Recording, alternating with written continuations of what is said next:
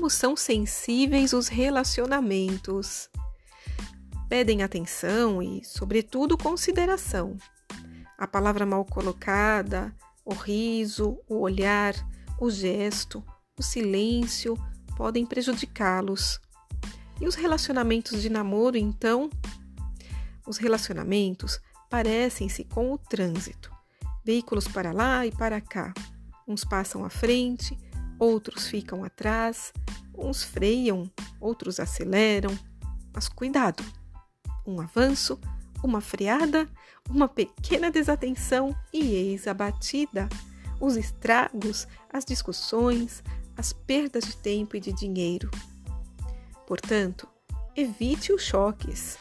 Se no trânsito vale a carteira de motorista, nos relacionamentos vale a carteira do amor.